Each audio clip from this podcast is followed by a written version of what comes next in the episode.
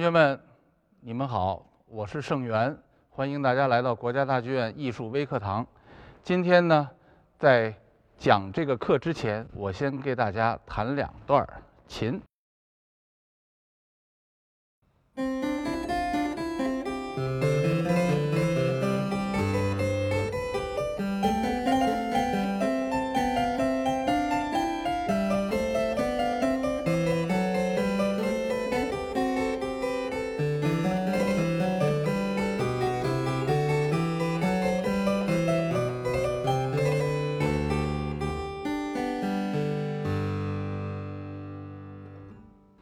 这个曲子肯定很多同学们是很熟悉的啊，你们肯定很激动，说：“哎，这个曲子我弹过，是巴赫的二部创意曲。”那么我下面呢，再给大家弹另一段琴。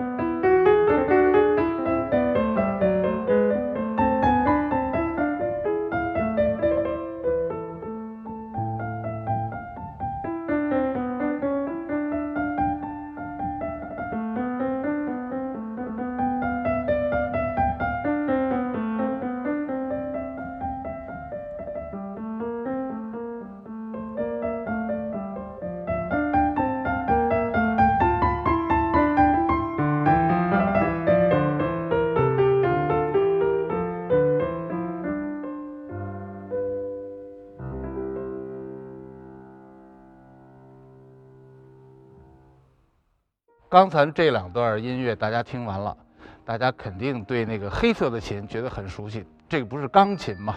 但是那个这个橘黄色的这个琴哈，哎，这个琴感觉有点像钢琴，但是又不是钢琴，这是什么东西呢？今天呢，就主要给大家讲一讲这个琴。这个琴啊，首先它有一个名字，叫羽管键琴，所以这听起来好像跟羽毛是有什么关系的。好，实际上呢。这个中文的名字啊，是因为什么呀？这个琴，它的发声的原理是有一个羽毛的管子在拨弦，啊，那么一拨弦呢，就出了这种声音，啊，那么跟钢琴的声音呢就不太一样了，就有一种弹拨的这个感觉，呃，所以它顾名思义就叫羽管键琴。这个羽管键琴啊，它实际上。是钢琴的前身啊，就是俗话说的钢琴的老祖宗。大家看这个羽管键琴的这个琴身啊，跟钢琴差不多，但是又不太一样。首先，呃，它一样是什么一样呢？都是像一个大致的三角形。因为每一个琴都有低音、有中音、有高音。这个琴弦越低，那么它需要的长度就越长。越高就越短，所以你把低音搁在左边，然后越来越高，那么琴弦越来越短，到了高音就变得非常短。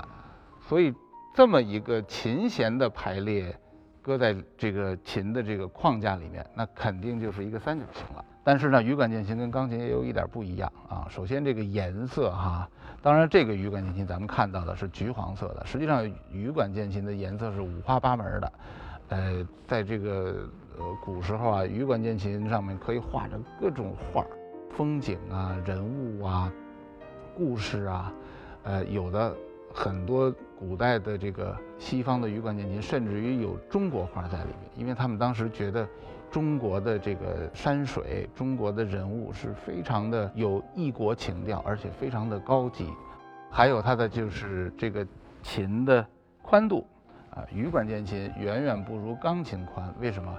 因为在那个时代，它的这个音域最多就是到了五个八度，所以羽管键琴它不需要这么宽的键盘，所以它就窄一些。啊，还有一个特别大的一个区别就是钢琴有踏板，羽管键琴传统的羽管键琴是没有踏板的，所以钢琴的延音可以用脚来实现。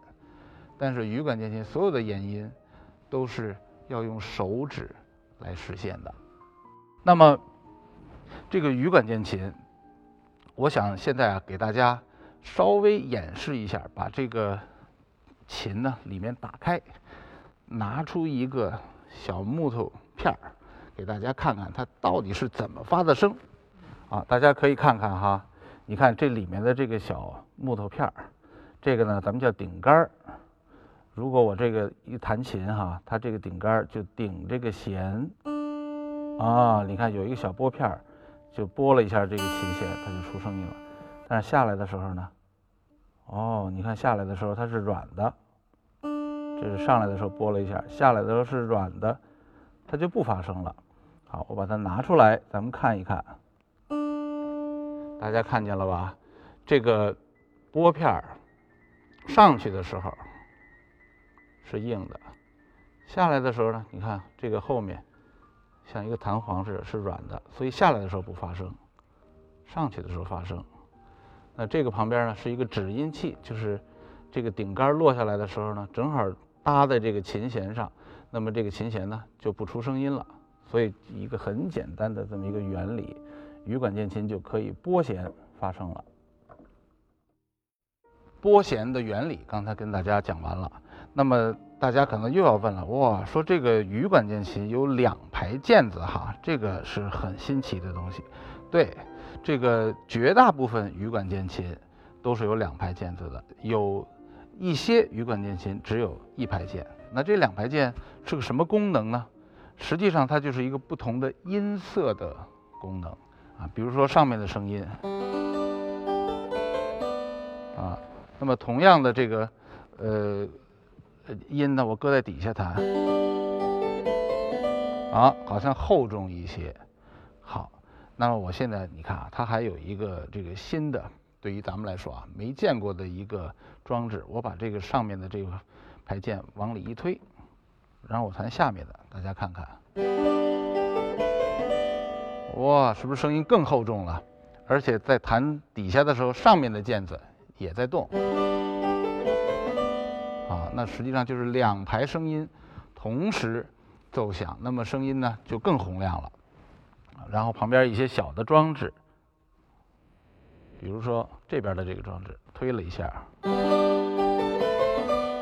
哇，声音更洪亮了，因为它加了一个高八度的东西。什么叫高八度的东西？就是我弹一个音的时候，它实际上出来的声音是一个八度啊。咱们弹钢琴的人都知道。你想想，弹一个手指头就能出两个手指一个八度的声音，是不是很方便啊？所以这个，呃，羽管键琴啊，它变音色是用这种方式来改变的，是我们在这个羽管键琴里叫什么变音栓啊，音栓的方式来改变。下面呢，我想给同学们呢演奏巴赫的 G 大调小步舞曲。同一首曲子，我要在两。两个不同的琴上弹，一个是羽管键琴，一个是钢琴，这就好像两个不同的人用不同的语言讲了同一个故事，你们看看，你们更喜欢哪一个呢？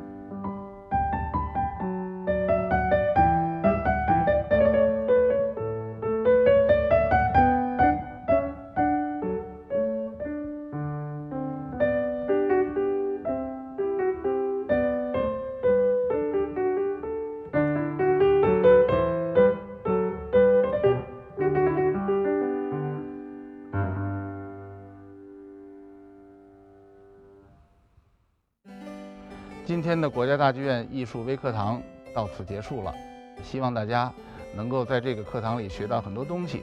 希望大家持续的关注国家大剧院艺术微课堂和国家大剧院的演出。同学们，下次再见。